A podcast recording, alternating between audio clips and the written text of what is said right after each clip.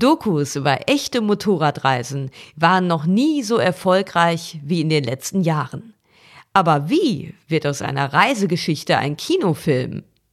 Wir sprechen über die Entstehung der Roadmovies, über Grenzen und 972 Breakdowns auf dem Landweg nach New York. Die Regisseure Johannes Meyer und Daniel von Rüdiger erzählen, wie sie aus dem Material, das auf abenteuerlichen Trips entstand, Dokumentarfilme bauten, die nun in Kinos in ganz Deutschland gezeigt werden.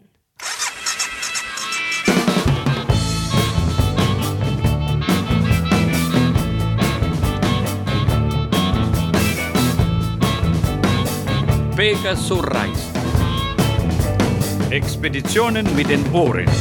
Herzlich willkommen zum Pegaso Reise Podcast Nummer 139. Wir sind Sonja und Claudio. Und in dieser Sendung geht es um die Motorradreisefilme von Margot Flügel-Anhalt und von der Künstlergruppe Leaving Home Funktion. Wir verlosen auch den Soundtrack zum Film 972 Breakdowns als CD unter denen, die uns eine Sprachnachricht schicken. Wir beginnen mit dem Interview zu einem Film äh, Über Grenzen mit Marot Flügel-Anhalt. Ich empfehle euch, die Geschichte euch vorher anzuschauen, also entweder den Film selbst oder zumindest das Interview, das wir im letzten Podcast Nummer 138 geführt haben. Denn jetzt geht es eben halt um die Entstehung des Films. Und äh, dazu spreche ich ungefähr eine halbe Stunde mit dem Regisseur Johannes Meyer, der gemeinsam mit Paul Hartmann diesen Film über diese Reise von der Marot gedreht hat. Und danach gibt es dann das Interview mit Daniel von Rüdiger und dem Film 972 Breakdowns. Jetzt aber erstmal das Interview mit Johannes Meyer. Johannes, du bist einer von diesen beiden Filmemachern, die diesen Film über Grenzen gemacht hat. Ja, das war eine, eine, ein Teamwork sozusagen. Ich und der Paul Hartmann. Wir haben die Margot so ein bisschen unterwegs begleitet. Von 117 Tagen, die sie unterwegs war, waren wir ungefähr zwei Wochen mit dabei. Und ähm, da sind dann aber wesentliche Teile, muss man sagen, des Films entstanden. Aber es ist hinterher eine Mischung geworden zwischen den äh, Dingen, die Margot so selber mitgebracht hat, aus mit ihrer GoPro und mit dem Handy und mit den äh, Dingen, die wir ihr noch so mit auf den Weg gegeben haben und eben dann dem Material, was wir so ein bisschen auf äh, professionellerem Niveau dann filmen konnten. Ihr kennt euch eigentlich von vorher, dadurch, dass ihr zusammen Theater gemacht habt. Ne? Und dann kam das relativ kurzfristig und spontan, dass Marot sagte, ich verreise jetzt. Und ihr die Idee hattet, ach, äh, macht doch einen Film draus. Oder wie ja, helfen wir richtig. dabei? Wir kennen uns seit mehreren Jahren schon und eigentlich glaube ich auch ganz gut. Man lernt sich einfach ganz gut kennen, wenn man zusammen Projekte macht, wenn man zusammen Theater spielt. Gerade wenn man vielleicht andere Rollen spielt, äh, gibt man ja doch von sich selber immer vielleicht besonders viel auch wieder preis und so. Von daher war mir durchaus bewusst, dass Margot eine reiselustige, besondere äh, Type ist, so, ja. Ähm, trotzdem macht man eigentlich, also ich jedenfalls, ich komme vom Journalismus her, ich ähm, Genau, habe schon. Bist du eigentlich Filmemacher? Ist es dein Beruf? Ja, auch jedenfalls, würde ich sagen. Ja, äh, unter anderem.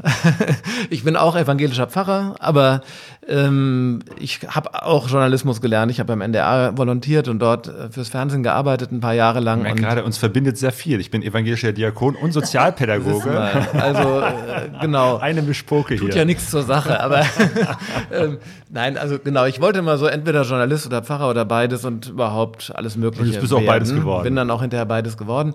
Habe aber, wie gesagt, tatsächlich ein paar Jahre auch, auch äh, hauptberuflich fürs Fernsehen gearbeitet und ähm, dann irgendwann so ein bisschen die Seiten gewechselt und mache das jetzt praktisch ergänzend, die, die Filmemacherei. Ähm, aber schon mit, mit dem Anspruch, dann auch was Richtiges zu machen und nicht jetzt für den offenen Kanal oder so. Ähm, naja, und normalerweise macht man dann eben nicht unbedingt Filme über aus dem eigenen Bekanntenkreis, so Freunde, irgendwie Urlaubsdia-Erzählungen, darauf hatte ich überhaupt keinen Bock oder so. Ähm, und dann ist mir irgendwie erst relativ knapp, bevor Margot tatsächlich losgefahren ist, auf und eingefallen, dass es ja vielleicht doch einfach eine gute Geschichte ist, die mir hier direkt vor die Füße gelegt worden ist. Und dann habe ich sie angerufen und gefragt, hier, wie sieht's denn aus, Margot? Ich glaube, da könnte man irgendwie eigentlich was drüber machen über diese Reise. Ähm, ich hatte da nicht einen langen, einen abendfüllenden Kinofilm unbedingt im Kopf, sondern vielleicht eher was fürs Fernsehen. Da komme ich ja her, wie gesagt.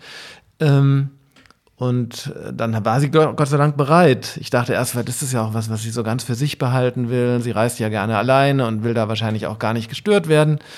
Dann musste ich aber lernen, dass da Margot tatsächlich sehr locker ist. Also ähm, wir durften sie vorher äh, begleiten und auch während der Reise gerne besuchen.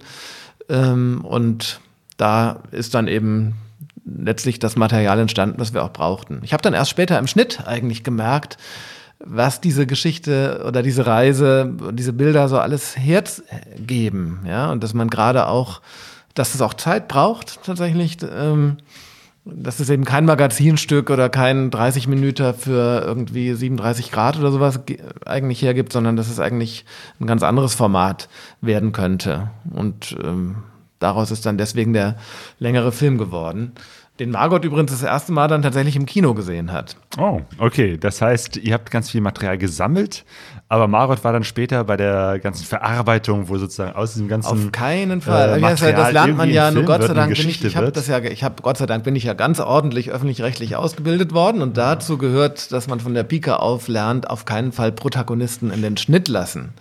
Äh, dann das ist äh, also der Tod im Topf, da kommt nichts Gutes bei raus, dann kannst du hinterher wieder alles in die Tonne treten oder so. Nein, von daher, man äh, braucht dann schon diesen Vertrauensvorschuss, den uns Margot äh, zum Glück gewährt hat.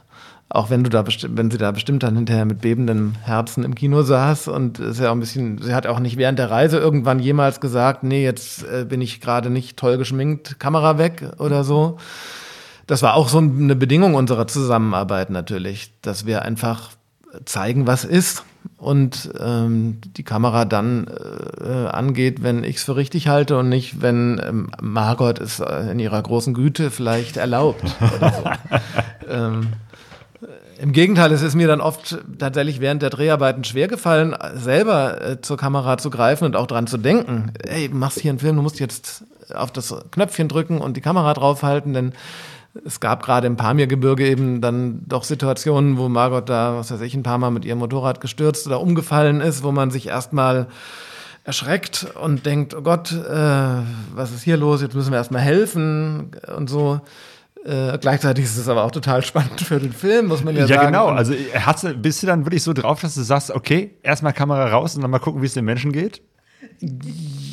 Also ich, ja, ich habe mir das dann so angewöhnt, dass das so sein soll. Also, also ich war ja nun auch so zum, Pfarrer, ne? ich war zum Glück auch nicht der einzige Mensch, da, der, das, der dann da war. Das war dann schon hilfreich, dass ich wusste, okay, im Zweifelsfall springt dann der Paul raus oder auch unser Fahrer kann noch helfen und ich film halt erstmal. Also ich weiß nicht, es hätte vielleicht auch irgendwann einen Augenblick gegeben, wo ich gesagt habe, jetzt nicht, aber so schlimm ist es dann zum Glück ja nicht geworden. Ne? Ähm, ja, genau. Aber das ist, da muss man dann sich über seine Rollenverteilung irgendwie einfach klar sein. Es hilft nicht. Wenn man das nicht festhält, dann hat man es nicht und man braucht es aber. Äh, wie ist das mit der Technik? Was für Technik muss man eigentlich alles mitnehmen, ähm, um tatsächlich ein Material zu haben, dass das am Ende ein Film ist, den man im Kino zeigen kann? Ja, also ich arbeite häufiger für Dreharbeiten im Ausland. Ich habe viel in Afrika gedreht zum Beispiel ähm, manchmal auch ganz alleine oder jedenfalls immer mit relativ überschaubarem Team und mit reisetauglicher, abgespeckter Technik. Ähm, das ist heute zum Glück äh, ganz gut möglich, dass man professionelle Technik dabei hat und trotzdem ist sie handlich. Ähm, also die großen EB-Kameras vom Fernsehen, wo wir beim, beim NDR, so habe ich das auch noch gelernt, mit einem Dreimann-Team losziehen. Und da habe ich ja gar nicht selber gefilmt. Da bist du dann der Redakteur und sagst deinem Kameramann, was er vielleicht mal filmen könnte. Und dann entscheidet der natürlich aber auch selbst, was er filmen will und so. Und hinterher ärgert man sich vielleicht weil ganz andere Bilder dabei rausgekommen sind, als man sich das so im eigenen Kopf vorgestellt hatte. Das ist so eine Arbeitsweise, die auch ihr Gutes hat, da äh, will ich auch gar nichts gegen sagen, aber ich bin froh, dass ich auf solchen Reisen dann ganz anders arbeiten kann und auch anders arbeiten muss. Ähm, ja, also das geht zum Glück. Man hat einen Kamerarucksack im Wesentlichen, da steckt dann alles drin. Wir hatten noch eine Drohne dabei, noch so eine kleine stabilisierte Gimbal-Kamera. Ähm, und eben die GoPro, die Margot ja ständig schon bei sich führte, die Handyaufnahmen, die dann, während wir dabei waren, nicht mehr so die Rolle gespielt haben. Aber aus dem allen zusammen ist dann eben das Material entstanden. Mhm. Genau, weil Margot ja auch äh, einige Sachen alleine gefilmt hat und dann wirklich einfach das Handy rausgenommen hat und sich dann selbst gefilmt Ja, hat. wir haben ihr ja so einen, so einen Crashkurs gegeben. Bevor sie losgefahren ist, äh, 40 Minuten, äh, wie filme ich eigentlich? Und ihren Sack Technik auf den Küchentisch geschüttet, äh, der kaum mehr in ihr eigentlich ja schon fertig gepacktes Reisegepäck dann noch reingepasst hat. Aber sie sollte ein gutes Mikrofon mitnehmen, einen Anstecker, auch noch ein Ansteckmikrofon, ähm, ein Stativ irgendwie fürs Handy, wenigstens so ein kleines und ähm, naja, so und eine Powerbank und alle möglichen Speicherkarten. Naja, also und da muss man schon erstmal sich so ein bisschen durchfuchsen. Ähm, dann ganz wichtig, wenn du mit dem Handy filmst, bitte immer schön quer halten, das Handy im Querformat. Wir wollen ja nicht Hochformatbilder haben und so. Und dann ist sie auch losgefahren und ich weiß noch, und vom Hof geritten und die, die ersten Aufnahmen, die uns dann von Margot einen Tag später, glaube ich, schon erreichten. Das war dann eben Gera. Ja, wo zum ersten Mal das Motorrad stehen geblieben wo das ist. Motorrad schon gleich Panne. stehen geblieben ist, wo sie ihre erste Panne Drama, hatte. Drama. Drama an der Autobahn, auf dem Standstreifen so ungefähr. Und also diese Aufnahmen, die waren dann eben hochkant gefilmt und ohne Ansteckmikrofon. Und gut, da habe ich gedacht, naja, vielleicht war es doch nicht so eine tolle Idee, jetzt Margot und, äh, und, und das Filmen und die Reise, wenn sie schon in Gera scheitert. Also wahrscheinlich wird es doch der Kurzfilm. Aber hinterher ist es dann eben weitergegangen und wir haben sie auch weiter gecoacht über WhatsApp und immer gesagt, hier, denk doch noch mal dran, erstens bitte quer halten, zweitens schön immer das Ansteckmikrofon nutzen, wenn du was zu erzählen hast und ähm, ja, versuch auch mal ein bisschen mehr szenisch zu erzählen und das hat dann manchmal ganz gut funktioniert, manchmal auch weiterhin nicht so. Die Arbeitsteilung ist schon geblieben. Sie ist eher die, eher die Reisende. Ähm, mit ihren Schnappschüssen und wir sind dann eben die mit den anderen Aufnahmen. Und ich glaube, das macht aber auch ein bisschen den Reiz bei dem Film aus. Also die meisten Reisefilme, die ich so kenne, sind eben ja im Wesentlichen wirklich von den Reisenden selbst gedreht. Vielleicht dann äh, von Reisenden, die ein bisschen noch mehr so sich selbst auch als Filmer verstehen, als das bei Margot der Fall ist. Ähm, aber die haben dann eben auch die Chance, äh, die ganzen Monate, manchmal ja Jahre, die sie unterwegs sind, haben die immer ihre Kamera dabei, können immer filmen, so, ja. Sind aber auch immer sie selbst, äh, geraten also eigentlich nie in eine andere Perspektive. Und bei Übergrenzen unserem Film ist es halt so, dass wir diesen Perspektivwechsel haben zwischen Margot, die über weite Wegstrecken auf sich allein gestellt ist, dann aber eben die, die Perspektive von uns als Kamerateam, die dann an, wie ich glaube, wichtigen Stellen der Reise dabei sind und von draußen auch mal drauf gucken können. Genau, glaubst du, dass es gut ist, dass man sozusagen auch diesen Blick von außen hat? Ähm, sei es beim Filmen selber aber auch dann bei der Postproduktion, also da, wo man das überhaupt aus dem ganzen Material was zusammenschneidet, weil du sagtest, ne, da sollte man die Protagonisten tunlichst raushalten, dass man also vielleicht auch das braucht, um eine gute Geschichte zu erzählen? Ich finde ja. Also die anderen Filme funktionieren ja schon auch, aber das macht praktisch unseren Film so ein bisschen anders, glaube ich. Es ist eben nicht die eins, es ist nicht diese Nabelschau. Seht her, was, was ich für ein toller Abenteurer bin und wie ich um die Welt gezogen bin und so sondern wir gucken auch ein bisschen auf das merkwürdige Tierchen Margot von draußen und denken, was macht die da eigentlich? Was, was treibt die denn bloß? Und warum tut sich das an? Und was stimmt denn mit der eigentlich nicht? Und so. Ähm, und, und das interessiert mich halt irgendwie auch. Und ähm, das ja, manchmal erklärt sie das ja auch, manchmal erklärt sie es auch nicht. Und dann muss man sich halt seinen eigenen Reim drauf machen, was da passiert ist in diesen Wochen und Monaten. So, diese Mischung. Es ist keine, kein Film in der, in der Ich-Erzählung. Und an der Stelle vielleicht auch kein klassischer Reisefilm, also jetzt kein Film, der irgendwie ein bebilderter Reiseführer ist oder wo ich so wahnsinnig viel erfahre. Das wird uns manchmal vorgeworfen, man erfährt jetzt nicht über jedes Land, durch das Margot gekommen ist, äh, so wahnsinnig viel. Manchmal rauscht das ziemlich schnell da durch. Ich glaube, wir erfahren aber viel über Margot und viel über das Unterwegssein und das Reisen und das, was das mit einem Menschen macht und, und äh, wie man dadurch anders auf die Welt blicken kann oder so. Also das, Das ist, ist ja gerade das Thema. Interessante. Also, ne, ein Film, wo man Wikipedia-Wissen runterliest und sagt, äh, diese Kirche wurde dann und dann erbaut. Das, Genau, kann man also ja, das hätte man ist halt vor nicht, zehn ja, Jahren ja. oder in, in 30 Jahren kann man das immer noch drehen. Das äh, finde ich ist ja gerade das Spannende. Ein Mensch macht eine Reise und manchmal kannst du ja einen Film nochmal über einen anderen Menschen, der dieselbe Reise macht, äh, angucken und dann ist es Könnte plötzlich ein ganz anderer genau, Film, weil es ein anderer. Mensch anders reist, andere Perspektiven Und hier haben wir hat. eben auch einen Menschen, der jetzt sozusagen nicht der ganz junge, äh, äh muskelbepackte Held ist oder was, der nochmal irgendwie, bevor es ins Arbeitsleben geht, nochmal irgendwie äh, die Freiheit genießen will und dann wird Familie gegründet oder was, sondern hier haben wir ähm, eben einen, einen älteren Menschen, der unterwegs ist und ähm, auch von einer, an der Schwelle steht irgendwie so, ne? wo das Leben nach dem Arbeitshamsterrad äh, nochmal neu erfunden werden muss. Und diese Schwellensituation, die hat mich auch interessiert. Ähm, ich habe das Gefühl, dass es gerade ähm, ganz erfolgreich ist oder dass es gerade mehrere Filme gibt, Reisefilme, also selbstgedrehte Reisefilme, die nicht inszeniert worden sind, sondern von Menschen, die tatsächlich sich selber oder eben halt eine Reisefilm und dass die jetzt auch in die Kinos kommen.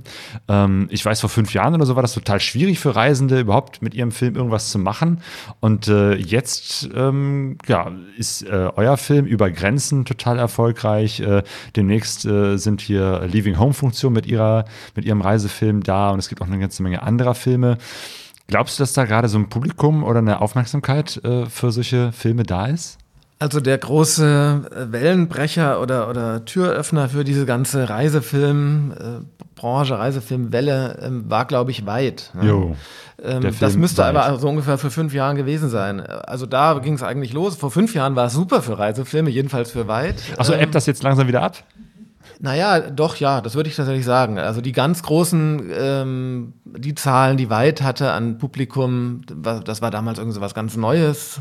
Ähm, die erreichen die Filme heute nicht mehr, bei weitem nicht mehr. Und ähm, auch, auch andere Filme, die nach weit kamen, sind auf der Welle noch, auf der etwas höheren Publikumswelle noch mitgeschwommen. Und inzwischen sorgt auch, glaube ich, die äh, Masse der Reisefilme dafür, dass es insgesamt vom Publikum her weniger wird. Man kann sich jetzt als Publikum halt auch raussuchen und muss vielleicht nicht mehr in jeden Reisefilm, der da kommt, dann reingehen. Ähm, tatsächlich haben wir mit Übergrenzen noch ähm, da noch, glaube ich, einigermaßen Glück gehabt und, und, und, können da wirklich zufrieden sein, was die Zuschauerzahlen und die, die Aufmerksamkeit anbelangt. Ähm, aber die große Welle der Einzel, der, der mega erfolgreichen Reisefilme ist, glaube ich, vorbei. Dafür ist jetzt sozusagen eine, eine Vielfalt da an, an Filmen, die, die auch irgendwie funktionieren, aber da wird jetzt, glaube ich, keiner reich mit. Ähm, Während die Waldleute, sagen wir mal, die konnten sich auch mehr als nur die nächste Reise davon finanzieren. Das ist schon richtig geil gelaufen. Okay, reich, weiß ich nicht, ob man. War auch nicht unsere Absicht. Ja, ja, also, das ist vielleicht auch nicht die genau. Absicht, aber dass es überhaupt ein Publikum dafür gibt, dass ja, ja. man es in einem. Äh, also nee, der Markt hat sich geöffnet, Kinos der Markt hat sich kann, ne? geöffnet. Ne? Die, die, die Kinobetreiber wissen auch, aha, das funktioniert ja. Die Verleiher, äh, also wer das mit dem Verleih macht. Genau, die Tür ähm, ist jetzt offen. Haben auch gemerkt, es funktioniert und ähm, das ist schön, ja, tatsächlich. Also dieser Kinomarkt hat sich dafür, glaube ich, geöffnet, war für uns aber auch Neuland. Also wie gesagt, äh, ich habe es jetzt Fernsehen gemacht, Kino ist auch völliges Neuland gewesen mit einer steilen Lernkurve, aber wir haben von, ich bin den Weitleuten und all den Menschen, die da die Türen aufgestoßen haben, durch die wir jetzt durchgehen durften mit unserem Film auch sehr dankbar. Was würdest du sagen? Was braucht es, um einen guten Reisefilm zu machen, der nicht nur erzählt, ich bin jetzt hier und dann war ich da und dann war ich hier? Naja, also da ich jetzt gar nicht selber der Reisende bin, sondern der Filmemacher, ich brauche natürlich einen guten oder eine gute Protagonistin. Ähm, also einfach, man erzählt ja eigentlich, wie alle Filme erzählen eigentlich Geschichten über Menschen. Also außer vielleicht Naturdokus, aber die erzählen ja dann wiederum von den Tieren so, als ob es Menschen wären. Ähm, und insofern braucht es diesen Menschen oder äh, ja, oder meinetwegen auch die Gruppe, das ist ja ganz egal, jedenfalls denen ich gerne äh, folgen möchte oder von über die ich was erfahren möchte und idealerweise ähm, lernen die natürlich noch andere Menschen kennen oder nehmen mich irgendwie mit auf Reisen. Ja. Ähm, ich persönlich muss aber äh, mich jetzt outen und gestehen, dass ich überhaupt gar nicht in Reisefilme gehe. Ich würde mir, ich habe mir keinen dieser Reisefilme angeschaut. Ich erzähle eigentlich davon und kenne die gar nicht weil ich tatsächlich ungern anderen Menschen beim Reisen zugucke. Ich mache die lieber selber. Ähm, und ich will auch gar keine Reisefilme machen. Es hat sich mir so aus Versehen ergeben. Aus Versehen und dann doch so erfolgreich. genau. Ein Zufallsprodukt. Also, das ist, wie gesagt, ich finde, über Grenzen ist gar kein, äh, ist eigentlich für mich kein Reisefilm. Äh, aber ähm, über das Vehikel der Reise ähm, und wir nutzen auch gern das Label Reisefilm, ist es eigentlich der Film über die komische Frau Margot. genau, die hier sitzt und sich darüber kaputt lacht. Aber vielleicht ist es ja das tatsächlich, das, was äh, so interessant ist, eben halt äh, interessante Menschen, die man gerne ansieht, denen man gerne zusieht, wie sie was machen. Ja, genau. Also ich glaube, Filme über Menschen ist, ist, ist immer das Ding. Und Menschen sind vielleicht beim Reisen nochmal in besonderer Weise bei sich und bei anderen. Also das ist ja schon so. Und natürlich mhm. schwimmt, äh, äh, schwingt immer dieses, dieser Freiheitsgedanke mit und ach, ich würde auch gerne mal. Und wir merken das ja bei der Kinotour, die Fragen der Menschen, die dann eben also bei manchen weiß man sofort, die erkundigen sich nach allem Möglichen, ähm, so als ob sie das auch in den nächsten drei, vier Wochen angehen werden. Sie werden es aber niemals tun. Aber sie, so, so aber sie spielen sind, mit dem Gedanken. Sie spielen mit dem Gedanken und es wird, bestimmt, es wird bestimmt nie dazu kommen, aber sie spielen so gerne mit dem Gedanken. Und dann gibt es ein paar, von denen ahnt man, dass die vielleicht das wirklich mal machen. Aber das ist die absolute Minderheit. Ähm, und natürlich sitzen auch ein paar da, die, ähm, die denken von sich gar nicht, dass sie das jemals machen würden. Für mich ist das gar nichts, aber ich, aber ich gucke es mir so gerne an und finde es einfach wahnsinnig interessant. Das ist wahrscheinlich die größte äh, Menge des Publikums. Wir haben ja auch häufiger, ähm, äh, sind ja auch ja, ältere Leute dabei. Wobei da ist ja dann Margot eben das Beispiel, dass man also auch mit, äh, auch im fortgeschrittenen Alter sowas durchaus machen könnte, wenn man es denn will. Und das wiederum ist übrigens auch vielleicht noch ein Punkt, der mich daran interessiert hat, weil äh, ich bin Mitte 40 und ähm, weiß auch, dass ich irgendwann sterben muss. Das lernt man ja erst so mit irgendwann Ü30. Ähm, und äh, jetzt frage ich mich natürlich ja klar, wie, was mache ich denn eigentlich mal so, wenn ich so, äh, was mache ich denn in 20 Jahren? Ähm, und dann finde ich das irgendwie eine ganz äh, nette Perspektive. Ich muss dann nicht mit der 125er über ein Pamir fahren. Ich mache bestimmt andere Sachen. Aber ähm, ich finde es irgendwie schön zu erleben, dass es Menschen wie Margot gibt, ähm, die dann einfach noch machen. Machen und tun und irgendwie bei sich sind und sich Träume erfüllen. Und das geht hoffentlich, wenn man die Gesundheit hat und so. Und das finde ich ganz ermutigend. Genau, ich glaube, das ist wirklich so eine ermutigende Botschaft auch des Films, ähm, dass noch eine ganze Menge drin ist im Leben und äh, dass mit der Rente nicht die große Langeweile anfängt.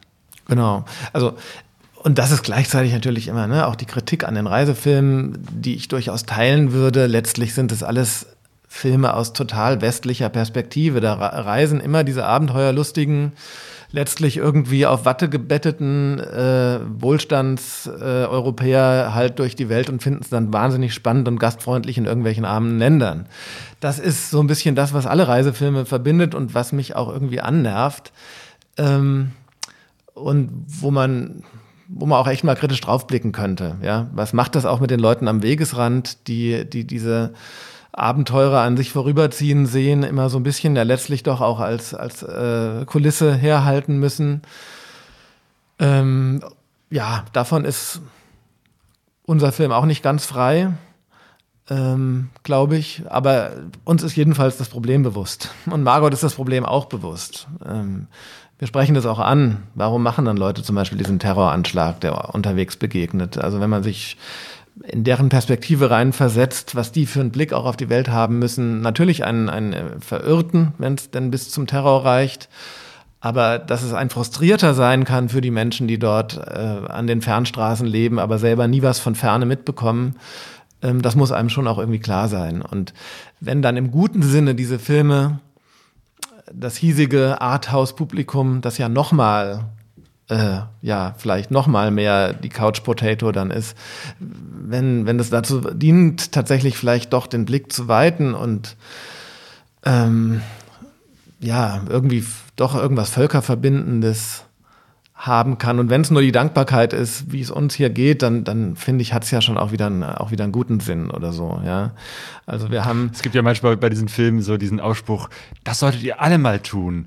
Geht ja, raus in die Welt, Willen. reist. Ja, genau. Ähm, nicht im Bewusstsein vielleicht, dass das äh, größte Teil Lebe der Menschheit das Traum nicht und tun träume kann. nicht dein Leben. Also, ne, ja, also, also man muss halt echt aufpassen, mit, dass diese ganzen ja. Geschichten nicht so zu so einem äh, ausgesprochenen Wandtattoo werden irgendwie. Ja, lebe deinen Traum und also äh, oder du kannst alles schaffen, wenn du nur willst. Das ist ja alles Quatsch. äh, man, so, ja. ja. Aber ich glaube, da ist äh, euer Film weit von entfernt, sondern er, zeigt eben halt genau. auch eine, will, eine reale... Wir haben zum Beispiel unsere, unsere Kinotour, das weiß ich noch. Ja, Margot und ich sind zur Kinotour aufgebrochen. Das war vor dem offiziellen Filmstart und genau an dem Tag Also da ist das erste Mal, glaube ich, im Kino, jedenfalls in der offiziellen Phase gelaufen. Ähm, in Dresden war Kinoauftakt und da war gerade die große, ähm, nicht Pegida, sondern genau das Gegenteil, die ähm, wie heißt es denn? Äh, äh, miteinander, nee, aufstehen, Hashtag, ähm, Hashtag wir sind mehr Demo, also die, die Demonstration. Unteilbar. Unteilbar, genau, Ah, vom ja, Unteilbar-Bündnis, Mhm. genau, kam ich doch nicht drauf. Und äh, das war auch kein Zufall, denn wir haben, ich wollte da eh hin zu der Demo und Margot auch. Und dann haben wir gesagt, unserem Booker, können wir nicht irgendwie, wir sind da in Dresden bei, bei dieser Demo und ähm, kannst du uns da nicht einen Kinoabend organisieren, weil wir sind da ja eh so. Und so war das dann auch. Es war toll. Und wir haben das aber zum Beispiel dann auf Facebook ähm, natürlich auch veröffentlicht.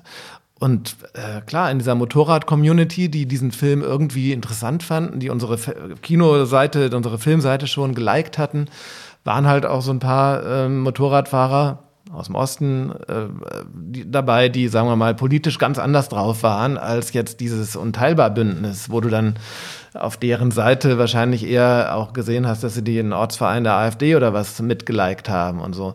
Und da ist uns sofort äh, Gegenwind gekommen, wie wir das denn jetzt, wir haben dann uns fotografiert auf der Demo und gesagt, hey, über Grenzen ist heute auf der Unteilbar-Demo. Und dann, und dann hieß es, oh, jetzt macht doch euren Film nicht so politisch. Das finden wir jetzt gar nicht gut, ähm, dass das jetzt hier irgendwie so politisch vereinnahmt wird und äh, so, ja. Vereinzelte Stimmen. Die, aber Ja, aber aber da muss man dann sagen, nee, ja Quatsch, natürlich ist dieser Film politisch. Und wenn du diesen, wenn du so eine Reise ernsthaft im Herzen machst, und ich finde auch, wenn du diesen Film gesehen hast, dann kannst du eben nicht hingehen und, und äh, auf irgendeine äh, Pegida-Demo oder, oder am Ende noch AfD wählen oder so. Das geht einfach nicht. Genau, um eine Lanze für die Motorradfahrer zu brechen. Es gibt äh, die rechten Motorradfahrer nicht nur im Osten, sondern auch äh, hier im tiefen Westen. Wir sind ja hier in Essen und wir hatten hier, als es da losging, äh, genau, momentan gibt es äh, in der Motorradszene auch so Proteste gegen äh, Fahrverbote ähm, im Zusammenhang mit Lärm, bla bla bla.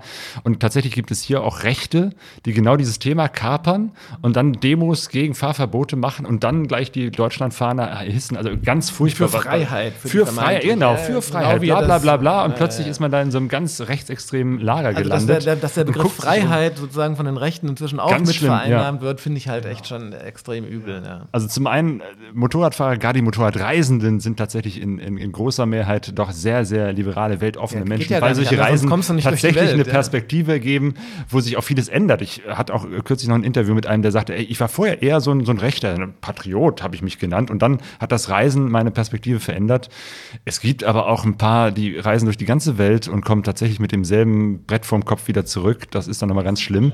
Aber ich glaube tatsächlich, wie du schon sagst, äh, solche Filme ähm, oder solche Erlebnisse ähm, prägen einen und, und öffnen einem einen Horizont und das äh, darf oder vielleicht muss es auch vorkommen, ähm, weil dadurch äh, haben wir auch eine Botschaft, die wir erzählen können. Und gerade diese Szene, die wir gerade noch im Interview mit Margot angesprochen hatten, äh, dieser Terrorangriff, äh, als ich ihn gelesen habe, konnte ich ihn eins zu eins auf einen rechten Terrorangriff auch äh, übertragen. Wir haben hier in Essen äh, eine rechte Gruppierung, wo ich mich auch politisch engagiere und manchmal auch Angst habe und denke, Mensch, die, die wissen, die kriegen relativ schnell raus, wo ich wohne, weil das ist halt nicht irgendwo irgendwelche Rechten, sondern die sind hier. Ähm, und trotzdem, äh, oder gerade da macht es mir dann Mut zu wissen, Mensch, Terror gibt es überall, gibt es viel, aber was er niemals machen darf, äh, ist eben halt äh, uns in Angst zurückziehen zu lassen. Und deswegen ist Mut etwas, was wir auf Reisen brauchen, aber was wir auch hier vor Ort brauchen, um gerade ähm, uns gegen, gegen solche ja, einzelnen Menschen, die, die da versuchen, ein, ein rechtes, ein extremes äh, Weltbild äh, zu verbreiten, äh, dem entgegenzu, äh, mutig entgegenzutreten, äh, damit wir da nicht unsere Gesellschaft auch noch verengen und verändern. Ja, genau, auf alle Fälle. Und wenn wir diese Community auch mit solchen Filmen vielleicht mit verstärken können, dann, dann absolut gerne, klar. Ähm, ja, aber das, ja, also das ist jetzt alles schon etwas weiter gegangen, natürlich, als das, was wir ursprünglich, aber das steckt alles irgendwie so drin. Ja. In, in dieser, in, in, letztlich auch in solchen Filmen und ähm, ja, beim Blick in die Welt. Und das finde ich halt wichtig, dass, dass diese Filme einen, einen besonderen Blick nochmal in die Welt eröffnen und vielleicht tatsächlich auch die Länder, durch die wir dann gekommen sind, die man dann, obwohl es viel um Margot geht, aber doch natürlich auch kennenlernt in den Begegnungen bei den Menschen. Äh, Und das sind natürlich, da lernt man andere Dinge über die Länder, als, als es die Nachrichten zeigen können. Ja? Ähm, deswegen ja auch immer diese merkwürdige Vorstellung äh, Reisewarnung. So, was heißt denn eine Reisewarnung?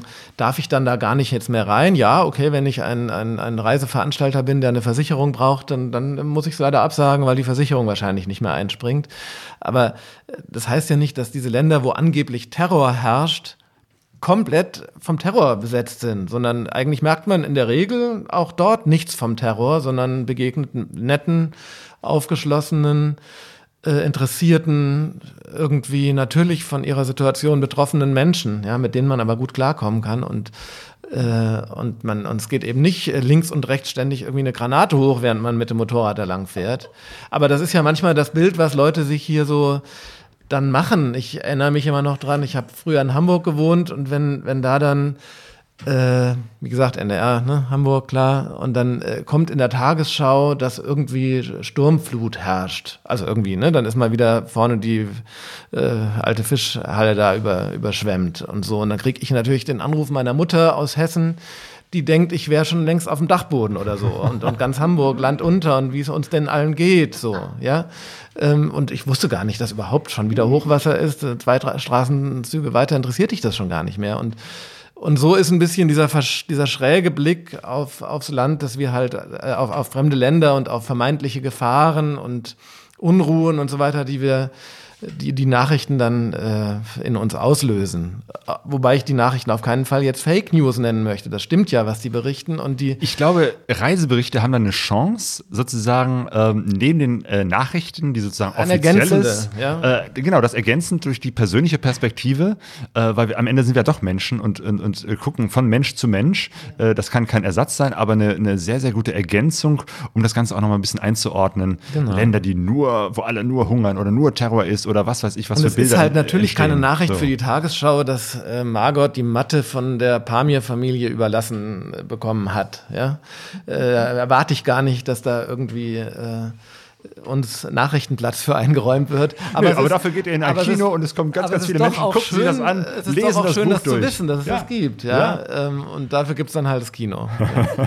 Wunderbar. Das ist auch ein sehr, sehr schönes Schlusswort. Äh, die Aufgabe und die Chance, die in solchen Filmen liegt. Danke. Johannes, ganz herzlichen Dank für das Gespräch. Danke dir. Tschüss.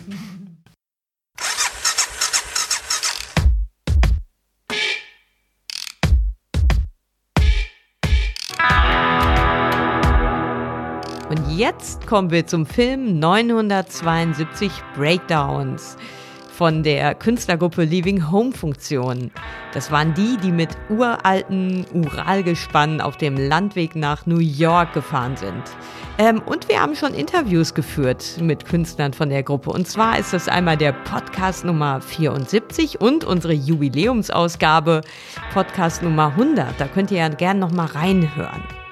Jetzt sind sie eben halt mit ihrem Film unterwegs, zeigen den in allen möglichen Kinos.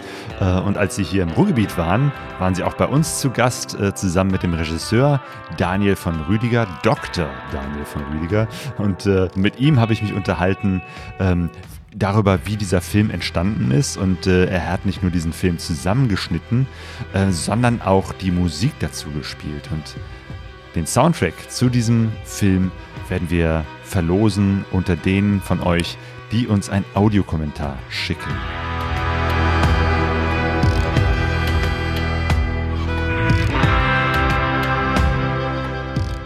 Bei uns zu Gast ist Daniel von Rüdiger, der den Film von Leaving Home Funktion gemacht hat. 972 Breakdowns auf dem Landweg nach New York. Grüß dich, Daniel. Hallo. Du bist mit äh, Kaupo und Efi, den beiden von der Künstlergruppe hier. Ihr macht gerade eure äh, Open-Air-Film-Tour. Genau, das sind die letzten Wochen im Sommer. Da sind wir jetzt erstmal auf Open-Air-Tour noch. Und dann am 3. September, genau in einer Woche, wird spannend. Dann geht es indoor in die Kinos und wir sind insgesamt bis Mitte Oktober wahrscheinlich zusammen unterwegs, um den Film persönlich vorzustellen um äh, ja, auf die Fragen und Anregungen der Leute zu reagieren. Und als Filmemacher ist es natürlich besonders schön, auch die Leute persönlich zu sehen und zu sehen, wie sie, was sie vom Film halten und dabei sein zu können, wenn sie ihn erleben. Obwohl es ja jetzt in Corona-Zeiten wahrscheinlich etwas seltsam ist, vor so, so halbleeren Räumen oder halbleeren Rängen jetzt bei Open Air Kino äh, zu stehen. Ja, wir sagen, man kann vielleicht sagen, der Film geht um viele Pannen und eine ganz, ganz große Panne des Films ist vielleicht jetzt Corona. Oh ja, das stimmt. Aber es funktioniert. Äh, ihr wart äh, vorgestern in, ähm, nee, gest, gestern in Duisburg, ne? heute in Essen. Genau, wir sind auch gerade noch in Essen. Ja.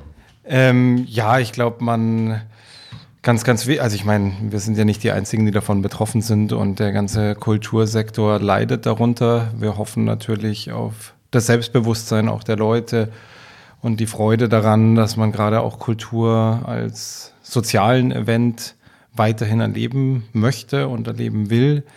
Weil eigentlich sind auch die, die Sicherheitsvorkehrungen in den Kinos sehr, sehr hoch.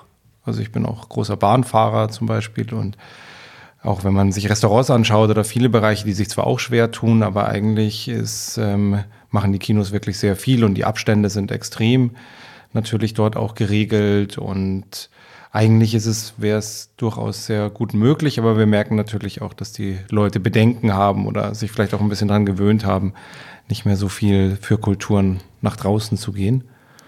Und ja, für uns oder auch für mich ist es der erste Kinofilm und wenn man für Kino produziert, was den Ton angeht, was das Bild angeht, dann hofft man natürlich auch, dass die Leute das auf großer Leinwand und auch gemeinschaftlich erleben können.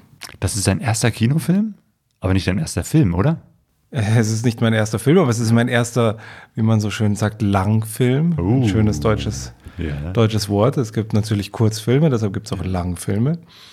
Ähm, genau, also ich habe davor hauptsächlich eigentlich Musikvideos eine Zeit lang gemacht. Ich kam schon immer aus der, aus der Mischung zwischen Musik und Film und habe dann eigentlich einen wirklich, äh, der auch auf vielen Festivals gelaufen ist, äh, Dokumentation gemacht, die 16 Minuten war und gänzlich anderes Thema, mehr so im ethnologischen Sinn über in Papua-Neuguinea gedreht, äh, indigene Bevölkerung bei einem Kanubau beobachtet. Auch schwere Arbeit, ähm, aber ein ganz, in einem ganz anderen Kontext ähm, war fürs Museum der Kulturen in Basel produziert, der dort auch immer noch läuft, der in der Dauerausstellung dort auch gezeigt wird, was ganz, ganz schön ist und aber in einen ganz, ganz anderen Sektor natürlich und ja, vor anderthalb Jahren hätte ich auch noch nicht gedacht, dass ich in so kurzer Zeit dann ein, ein Kino-Dokumentationsfilm habe. Was funktioniert besser? Die Kanus in Papua-Neuguinea oder die Urals von den Künstlern?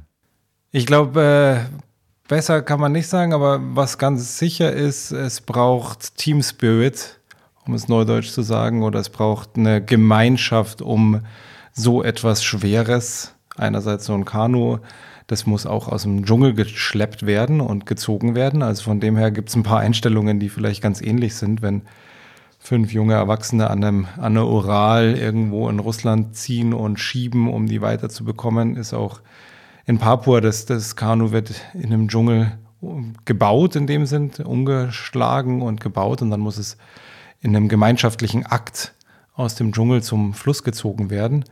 Und was da immer ganz, ganz wichtig ist, ist natürlich ähm, das gemeinschaftliche Vorhaben, Motivation aufzubauen und so ein bisschen alle gegen die Schwerkraft, alle gegen die Maschine, alle gegen das Kanu und das vereint natürlich auch sehr stark oder für mich hat es auch einen großen sportlichen Charakter eigentlich. Egal, ob man den Leuten in Papua zuschaut, die dann auch so gemeinsame Rufe haben, um sich zu synchronisieren und auch wenn man Leaving Home Funktion auf ihrem Trip zuschaut, die natürlich dann sich gemeinschaftlich irgendwie auch koordinieren müssen und, und alle an einem Seil ziehen. Leaving Home Funktion. Die fünf verrückten Künstler, die sich mit ihren klapprigen Uralmotorrädern aufgemacht haben, um die halbe Welt gefahren sind, von Halle über Sibirien bis nach New York. Ähm, du selbst warst nicht äh, bei dieser Geschichte dabei. Ich glaube, ihr kanntet euch damals auch gar nicht und habt euch erst danach äh, kennengelernt. Ist das richtig? Das ist richtig. Ich habe erst was von Ihnen gehört oder Sie auch zum ersten Mal getroffen, wo Sie Ihren Vortrag gehalten haben. Da habe ich einen Vortrag über Papua-Neuguinea getroffen. Es war auch einer Ihrer ersten Vorträge überhaupt in einem, äh, es war ein Wettbewerb für Vorträge. Da haben wir uns kennengelernt in der Schweiz. Ich war, bin auch heute noch eigentlich wohnhaft in der Schweiz. Und genau, und ich glaube, wir haben, es war so ein bisschen Freundschaft auf den ersten Blick, kann man vielleicht sagen, weil wir, ich natürlich einen Kunsthintergrund auch habe und sie natürlich auch als Künstler auch diese Vorträge recht anders angegangen sind. Und auch mein Vortrag mit eigener Musikvertonung und sowas vielleicht da so ein bisschen aus der Reihe getanzt ist und wir uns dann gleich irgendwie kurz geschlossen haben. Sie haben dann diesen Vortrag auch gewonnen und sind dann auch ähm, von Explorer, einer großen Vortragsreihe in der Schweiz, Andreas Hüttner, genommen worden und ich auch. Das heißt, wir hatten dann auch irgendwie ein gemeinschaftliches Erfolgserlebnis mit unseren Vorträgen. Und dann habe ich sie auf dem Vortrag in Basel gesehen und sie haben mir gesagt, oder ich habe mitbekommen, dass sie überlegen, einen Film zu machen. Und ich fand natürlich ihren Vortrag auch sehr klasse und auch ihr Material war ich eigentlich von Anfang an sehr angetan, auch ihr filmisches Material, weil es so sehr, ich würde fast sagen, ethnologisch gefilmt ist. Das heißt, ohne jegliche Regieanweisungen, auf was ich von meinem filmischen Background sehr stehe. Und dass man, genauso wie ich in Papua den Leuten nicht gesagt habe vor der Kamera, was sie zu tun haben. Oder wenn sie das Kanu ziehen, dann sage ich nicht, oh, jetzt müssen wir es nochmal ziehen, bitte, für die Kamera. Also es gibt immer nur einen einzigen Moment, um Sachen einzufangen. Und dadurch, dass sie komplett alles ohne Filmteam gemacht haben, gab es da auch nur immer einen Moment. Und es hat natürlich einen gewissen Charme, so Material zu haben. Und ich habe dann gesagt, ja, wenn ihr mal eine Frage habt zu Schnitt oder so, könnt ihr mich kontaktieren. Und recht schnell hat sich eigentlich ergeben, dass sie wollten, dass ich doch den ganzen Film mit ihnen mache. Und dann haben wir jetzt über ein Jahr zusammengearbeitet. Das äh, stelle ich mir sehr, sehr äh, anstrengend vor, weil ja, ne, sie haben ja ganz, ganz viel gefilmt, hatten, weiß nicht, eine GoPro, eine, eine andere Kamera noch dabei. Also, genau. Ähm, aber den Vortrag habe ich ja damals auch gesehen, wo so, ein paar Szenen zwar drin sind, aber das, das meiste waren ja auch irgendwie Fotos, Erzählungen, Performance etc. Ähm, ich hätte erstmal nicht gedacht, dass das ganze Material, was die so haben, dazu geeignet ist, tatsächlich eine ganze Geschichte eines Films äh, zu zeigen. Wie war das, als du von denen dann irgendwelche Speicherkarten bekommen hast und dir so dieses Filmmaterial angeguckt hast? Ja, ich, ich weiß noch, ich habe ich habe erstes Material bekommen von einem Teil, der jetzt auch im Film ist, der Road of Bones, diese Abkürzung, die, die sehr spannend ist. Aber ich hatte natürlich überhaupt keine Ahnung, wie viel Material es gibt. Und ich habe von Anfang an gesagt, ja, wenn, wenn ich es mache, muss ich alles, alles sehen. Weil ich, ja. Und dann war natürlich auch keine Ahnung von der Qualität des Materials. Ähm, ich sag im Nachhinein, wir sind an die Filmproduktion genauso naiv gegangen wie Sie an Ihre Reise. War auch für Sie natürlich auch eine gewisse Vertrauen in mich. Äh, wie gesagt, ich konnte nicht groß ähm, mich als Filmemacher profilieren davor oder konnte, dies war, Sie wussten aber, Sie wollen nicht mit einer größeren Produktionsfirma zusammenarbeiten, wo Ihnen natürlich dann auch viel weggenommen wird oder viel gesagt wird, ja, das muss so, so werden, damit sich das so und so verkauft. Ähm, das war natürlich auch nie mein Ansatz und so haben sie das Vertrauen gehabt, mir erstmal das ganze Material zu geben. Und ich muss sagen, ich bin selbst äh, ohne Fernseher aufgewachsen. Meine Eltern hatten gar keinen Fernseher und ähm, Leute, die mich gut kennen, die sagen, als Jugendlicher war ich schon so ein bisschen dadurch getriggert und ein bisschen fernsehsüchtig. Sobald ich an den Fernseher kam, schaue ich gerne drauf. Das heißt, man muss schon auch drauf stehen, sich viele Sachen anzuschauen. Ich habe es mal ungefähr hochgerechnet. Ich kam so auf etwa 500 Stunden Material. Das sind doch mehr als drei Wochen durchgehend 24 Stunden lang schauen. Also es hat mir schon auch zwei, drei Monate verteilt gedauert, um irgendwie alles quer zu schauen. Es gibt natürlich auch Aufnahmen wie einfach GoPros, die vergessen werden auszumachen oder die irgendwo dran gemacht werden. Also es war auch ein bisschen ohne Plan und Verstand natürlich manche Sachen gefilmt und andere Schmankerl, wie man in Bayern sagen würde, ähm, die man dann findet, die, die hervorragend und, und sehr, sehr schön von Elisabeth Oertel, die die meisten Sachen gefilmt hat, eingefangen sind und wo man auch bei ihr sieht, wie sich eine, eine filmische Entwicklung natürlich auch über die Reise macht und dann später auch verschiedene Leute filmen. Sie haben ein Glück eine Drohne dabei gehabt, das war ganz gut für so Landschaftsaufnahmen. Aber ich glaube, wir hatten alle keine Ahnung, wie man daraus am Anfang einen Kinofilm macht, weil ein Kinofilm hat ja dann doch den Anspruch, dass man die Leute irgendwie zwei Stunden lang fesselt und nicht wie jetzt so YouTube-Videos, die auch einfach über drei Minuten mal funktionieren können. Und wie habt ihr das oder wie hast du das hingekriegt? Genau. Hast du dann sozusagen gesagt, okay, so und so machen wir das, den Weg gehen wir oder habt ihr das gemeinsam entwickelt? Wie weit war das Mitspracherecht der fünf Leute da? Ganz, gänzlich. Ich glaube, sonst, also wäre es auch nicht gegangen. Ich glaube, Leaving Home Funktion oder ich habe das auch schnell ähm, so gesehen und auch verstanden. Wenn, dann ist das ein Gemeinschaftsprojekt von uns sechs. Ähm, Klar, das hat es auch viel aufwendiger in vielen Sachen gemacht, aber ich glaube, äh, ich meine, das sind, war mir auch bewusst, das sind fünf Künstler, die auch wiederum natürlich fünf verschiedene Meinungen haben. Das war mehr so die, die, die größere Herausforderung, dass es ja nicht ich und eine Produktionsfirma ist, wo man dann eins gegen eins sein kann, sondern es waren wirklich sechs Individuen, ähm, mit unterschiedlichen Geschmack, aber mit einem komplett äh, Mitspracherecht. Also es gab ihnen Sachen, die ich ihnen natürlich nahegelegt habe oder ich glaube auch, sie haben schon auch gesehen zum Teil, dass es hilfreich ist, dass ich nicht dabei war, weil ich halt einfach unemotionaler auf das Material schauen kann und einfach nur das sehe, was wirklich gefilmt wurde. Und es kann sein, dass manchmal eine Story dahinter super genial ist und vielleicht das, das Aufregendste für sie auf der Reise. Aber wenn, wenn das so gefilmt ist, dass das nicht verständlich ist durch Filmmaterial, dann kann man es auch nicht verwenden oder dann bringt uns das auch eigentlich nichts. Und das war, glaube ich, schon äh, ein harter und schwieriger Prozess. Und irgendwann steckte ich aber auch selbst in dem Filmmaterial so drin, dass es auch einfach sehr, sehr traurig ist, nochmal hier zwei Minuten oder sagen wir nochmal 20 Minuten zu kürzen, nochmal eine Stunde zu kürzen und irgendwann nur noch nochmal zwei Sekunden zu kürzen. Also es ist ein, wie man klassisch im Design sagt, Kill Your Darlings. Es ist einfach ein Runterbrechen und es gibt bestimmt einen WAF-Cut, den ich gemacht habe, der, der um die acht bis zwölf Stunden war. Und Gott. ich habe ich hab eine Stunde US, USA geschnitten und davon ist nichts geblieben. Stimmt, die USA kommen da gar nicht drin vor, wirklich so ganz kann, am Schluss. Genau, also Alaska ist natürlich auch USA, aber genau, wir dürfen da ja. wahrscheinlich nicht zu viel spoilern. Aber es sind ganz, ganz große Teile und es beginnt, das kann man vielleicht spoilern, weil es gleich am Anfang ist, es beginnt auch gleich direkt in Georgien. Das heißt, es gibt auch kein Losfahren, was mir eigentlich gefallen hat, dass es gar nicht so klassisch beginnt.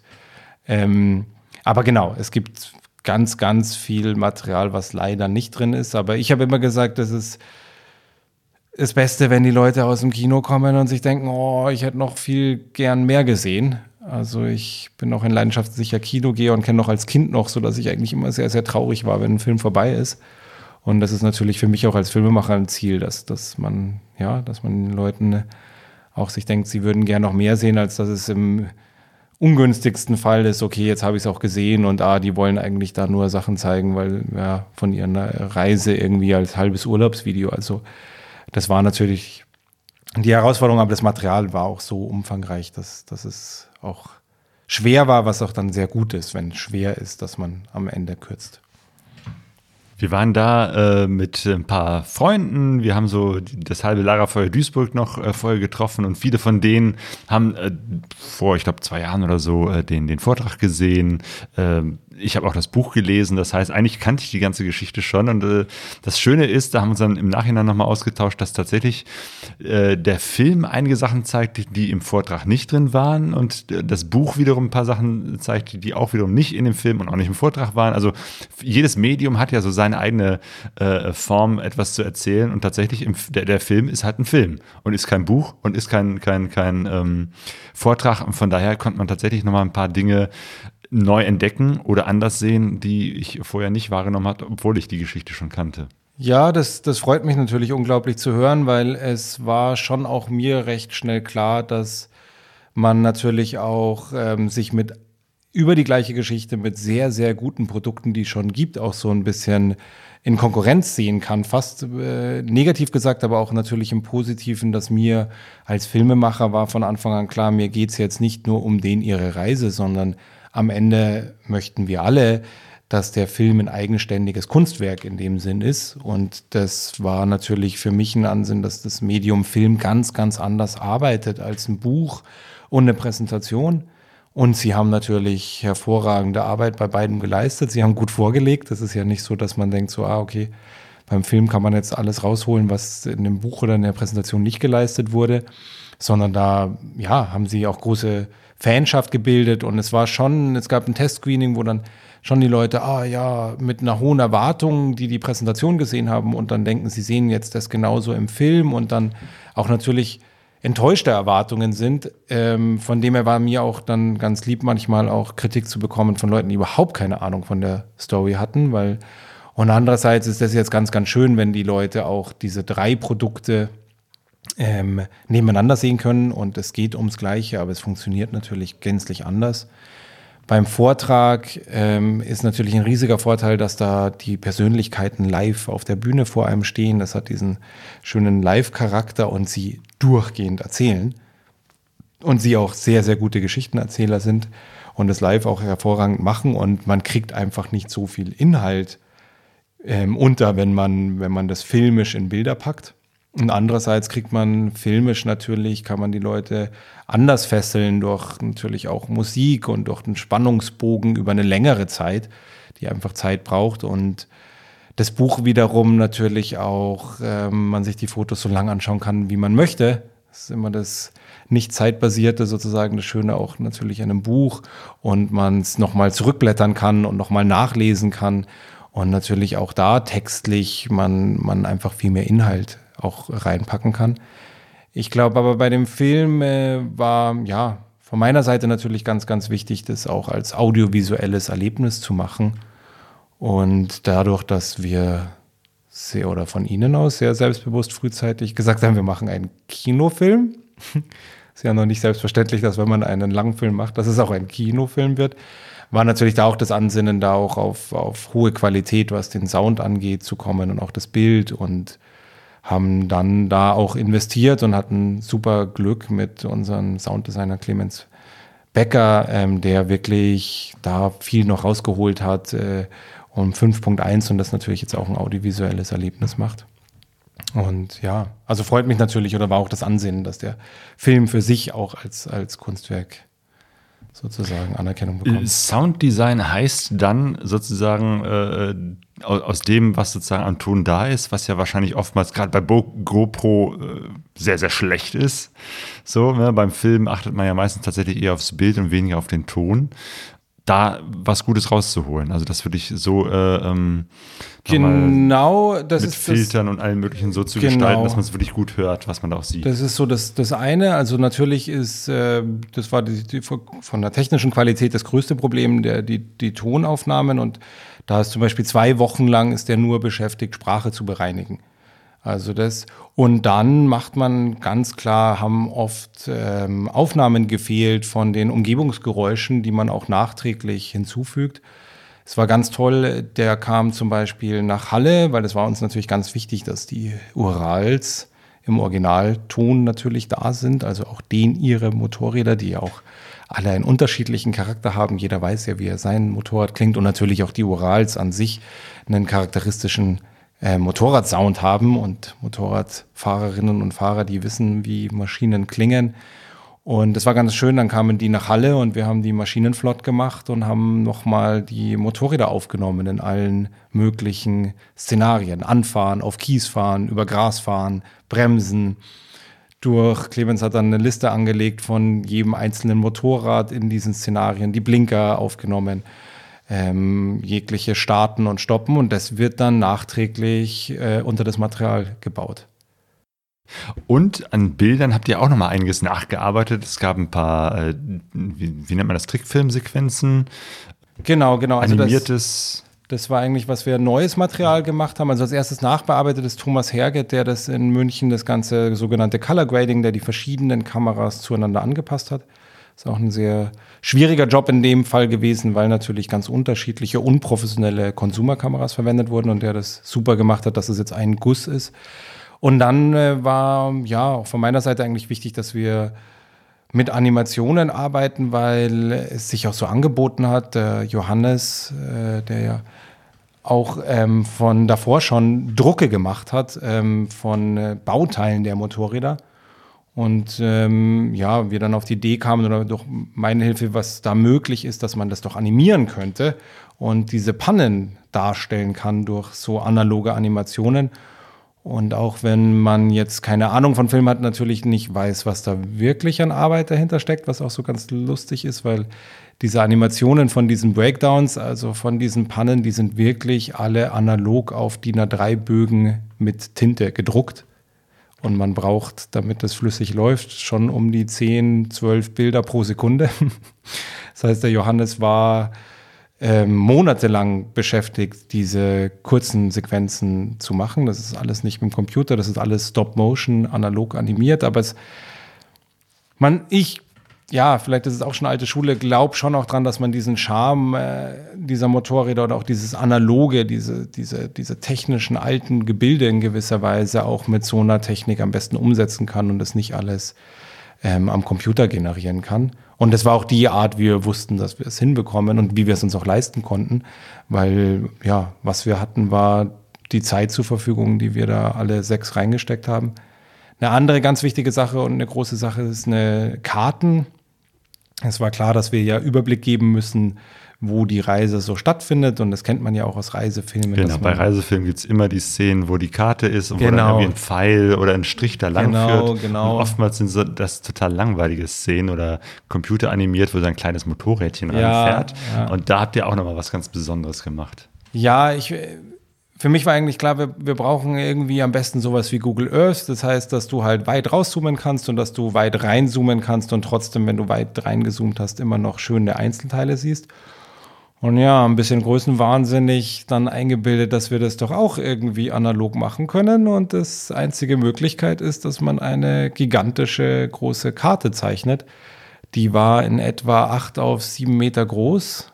Und Kaupo hat dann Hand, also mit einem Feinliner, also wirklich kleinsten Maßstab, ähm, diese ganze Tour nachgezeichnet. Und mit einer Drohne von oben war es dann halt eine, eine, große Weltkarte. Und auch Kaupo war mindestens zwei, drei Monate beschäftigt, das Ding zu zeichnen. Also man, heutzutage als Filmemacher, man könnte sich das auch nie leisten oder das wäre auch eigentlich nicht machbar. Also das, aber dadurch, dass wir keine Produktionsfirma hatten, die uns auf, auf die Kosten oder wir es sowieso eigentlich einfach alles selber gemacht haben, waren solche schönen Sachen auch einfach möglich, die, ja, die aber auch wirklich zu den Anstrengungen dieser Reise passen und mir auch immer ganz wichtig, was so ein bisschen noch gar nicht so klar ist, dass die Reisenden selbst da auch einfach eine gigantische Arbeitsleistung auch nochmal vollbracht haben. Und auch da war nicht sicher, wie das so alles funktioniert. Und wir haben das in einer alten Garage aufgenommen mit Drohnen und dann am Animationstisch. Aber ja, das hat alles irgendwie hingehauen.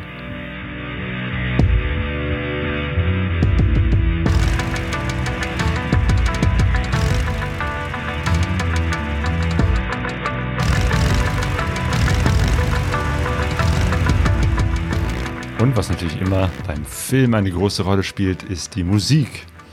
Ja. Hast, die hast du selber gespielt, ne? Mit deiner Band. Genau, also das ist, ich glaube, da, das war auch einer der Ansinnen, warum sie vielleicht auch auf mich kamen, auch bei meiner Dokumentation davor. Ich selbst äh, zu meinem Hintergrund habe mich ganz, ganz früh, habe immer in, in, Bands gespielt, immer mit Stefan Karl, meinem besten Freund und, und wie Sandkastenfreund zusammen, haben wir Früher hießen wir Chromatic Black mal, ähm, äh, Punkband, eigentlich immer Punkmusik zusammen gemacht. Und für mich und für die habe ich dann, oder für uns habe ich dann natürlich auch die Musikvideos gemacht. Und ich habe mich einerseits immer als Musiker gesehen und habe mich andererseits früh auf die Fotografie und dann auf die bewegten Bilder und kam dann irgendwie, das natürlich eigentlich da die schönste Schnittstelle im, im Film, dass, dass man bewegte Bilder, die zeitbasiert sind und natürlich die Musik, die zeitbasiert ist, zusammenbringt und habe mich eigentlich in allen meinen Projekten dann immer an dieser Schnittstelle gerieben. Habe dann äh, ähm, auch in meinem Studium mich früh für, ich bin eigentlich als Musiker Schlagzeuger, für Rhythmus interessiert und habe dann äh, in meinen Masterarbeiten mich schon damit beschäftigt, wie, wie Rhythmus in der Musik und Rhythmus im Film zusammenkommt und habe dann an der Kunstuniversität Linz, äh, das war sogar in der Zeit, wo ich dann Leaving Home kennengelernt habe, noch an meiner Doktorarbeit geschrieben über Rhythmus an, als Schnittstelle in, in Musik und Film. Und nachdem ich da mich, ja, ich glaube, ich habe sechs Jahre promoviert, ähm, darüber den Kopf zerbrochen habe und da auch schon mit Stefan natürlich zusammengearbeitet habe und mit dem Bildmaterial von Papua Neuguinea, so Bewegungsrhythmus und Arbeitsrhythmus und wie sich der in der Musik auch wiederfindet und das wird jetzt vielleicht ein bisschen zu weit gehen, aber was wir natürlich schon wissen, dass sogar die Musik sich eigentlich aus Arbeit entwickelt hat, indem man auch so gemeinschaftlich sich synchronisieren muss, um Arbeit zu vollrichten und damit halt natürlich auch gut dran ist, wenn man gemeinschaftlich singt und damit einfach besser bei sowas wird. Und dann haben, hat sich ergeben, dass das Leaving Home meine Dokumentation und irgendwie das ihnen gefallen hat und dann haben, war klar, okay, ja, wenn, wenn ich da die sozusagen großgestochen die Regie mache oder mit euch den Film mache, dann klar kann ich auch gleich die Filmmusik machen. Natürlich haben Stefan und ich noch nie Filmmusik in dem Sinne davor gemacht.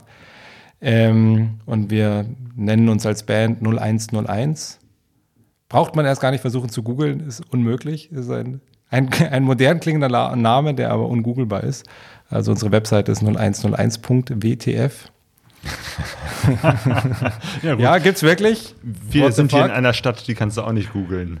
Ah ja, stimmt, stimmt. Es, es gibt so, es gibt interessante Wörter man ärgert sich drüber, aber andererseits ist es eigentlich auch sehr humorvoll, dass man, dass es noch Sachen gibt, die wirklich schwer zu googeln sind. Und der Bandname 0101 ist es definitiv.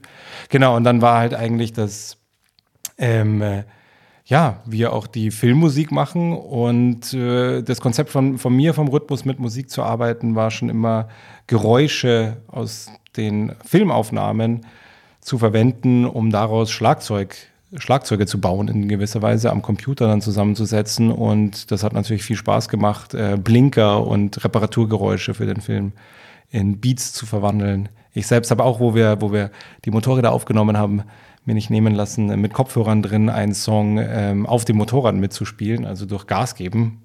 Ähm, und das äh, aufgenommen und so. Und der Stefan, der mit hauptsächlich auch vielen Effekten und Gitarren arbeitet, ähm, auch zu schauen, wie er absch abschmierende äh, Motoren nachmachen kann mit verzerrten Gitarren und hatten dann großes Glück mit Malvina Sosnowski, einer, einer Geigerin aus Basel, mit der wir befreundet sind, zusammenzuarbeiten und die hat auch dann Motorgeräusche auf der Geige nachgemacht und irgendwie hat das alles ganz gut hingehauen und ist, glaube ich, jetzt ein, ja, ein schönes gemeinschaftliches Werk von, von Musik und Bildern. Also ich finde, es passt super, weil es eben halt so eine, so, eine, so eine raue Musik ist, die zu der Rauheit dieser Reise, zu den Typen ähm, und, und, und dem Unterwegssein und diesen Urals einfach super gut passt. Das ist so ein bisschen, weiß ich nicht, klingt so ein bisschen 80s-mäßig so, ne? Ein bisschen ja, Underground, ja, also ja. ein bisschen Punk drin, so ein bisschen Neubauten, also so, so richtig ja, es hätte jetzt nicht gepasst, so ähm, das, das typische übertriebene Orchester aus einem kleinen Keyboard zu nehmen, sondern äh, das ist, ja, passt wunderbar. Ja, auch vielleicht so ein bisschen mit so manchen Klischees von den Reisefilmen. Uns war von Anfang an klar, oder hätte mir wahrscheinlich auch schwer getan, wenn dann irgendwie ich das schneide und dann kommt so, so, ja, Weltmusik, die da drunter gelegt wird. Und ja, es ist ein super Zufall und ein super Zusammenkommen gewesen, weil Stefan und ich als 0101, wir könnten auch nicht viel anderes. Also wir können halt das, was wir machen. Wir, wir sehen uns sehr als Band und nicht als Filmmusikkomponisten, die sich dann auf alle alles einstellen können und dann noch ein bisschen mehr Fröhlichkeit hier und ein bisschen mehr Tragik hier.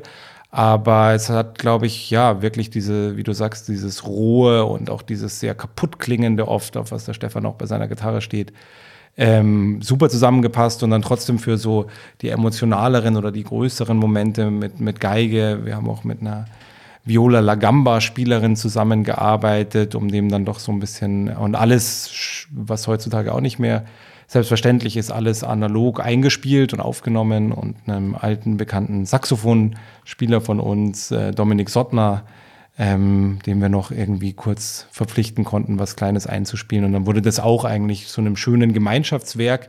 Und ich habe dann im Abspann gesehen, dass Elisabeth genau, sogar mitsingt. Also ne, es ist, gibt so ein, zwei Songs, wo, wo Gesang dabei ist. Genau. Und das ist eben halt auch die Elisabeth von Living Home Funktion. Ja, weil auch ganz wichtig, also die Living Home Funktion Leute ja auch Ahnung von Musik haben, besonders auch der, der Johannes, der sogar in dem Film Schlagzeug spielt, müsst ihr darauf achten, wo ihr ihn mal Schlagzeug ah, spielen stimmt. seht. Ja, jo. und ich als Schlagzeuger darf mir das erlauben zu sagen, ein, ein wirklich sehr guter Schlagzeuger, der sich da irgendwie mit zwei Holzstöcken und nicht einmal Sticks irgendwie hinsetzt und gleich loszockt.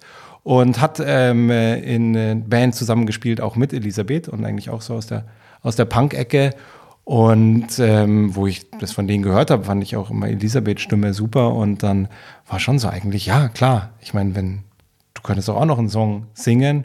Und sie hat auch den Text geschrieben für das Lied. Ähm, und das ist sehr schön, weil das jetzt sozusagen der, der Abspann-Song ist, der ja auch mal recht wichtig und da hört man sie dann auch singen mit mir in einem kleinen Duett, aber sie singt eigentlich das meiste von dem Lied und war, war super, dass wir das auch nebenbei sozusagen während der Produktion immer, ah, wir müssen noch einsingen und so und genau.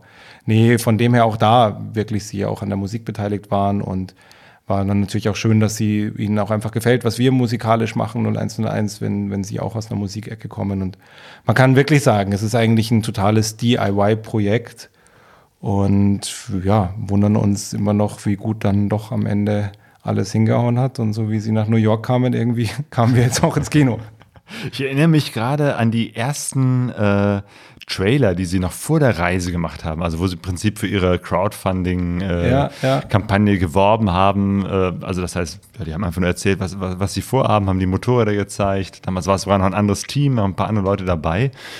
Und dann haben sie teilweise irgendwie diese typische für umsonst Musik, die man sich im, im Internet klicken kann, äh, genutzt. Und es gab einen Trailer, ähm, da haben sie auch Punkmusik äh, benutzt. Ich weiß gar nicht, ob das vielleicht sogar die Band oh, das von, könnte wo, du jetzt gerade erzählst, dass, ja, äh, ich, ich habe ihn nicht dass Johannes Kopf, ich und Elisabeth genau. ähm, ja, muss ich gleich mal recherchieren oder ja, genau, fragen. Das da müssen wir nochmal hinterher sein. Ja, ja. also es war auf jeden Fall richtig deutscher Punk. Ja, ja, ja, dann, dann kann das sehr gut richtig sein. Richtig rotzig, was mir damals super. gut gefallen hat.